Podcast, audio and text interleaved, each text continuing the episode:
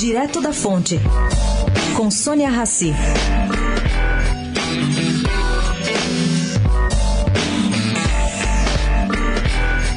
Em sua fala ontem, durante seminário em Nova York, o ministro Moreira Franco, da Secretaria-Geral da Presidência, resolveu tocar em assuntos que por aqui estão bem emperrados. Bom, ele confirmou que a privatização dos Correios está sim em estudos, mas que a operação é complicada, já que ninguém manda mais cartas ou telegramas. Isto é, os Correios não dão mais lucros. O mesmo caso se aplica à Casa da Moeda, que fabricava 3 milhões de cédulas por ano e agora fabrica só 1 milhão e pouco.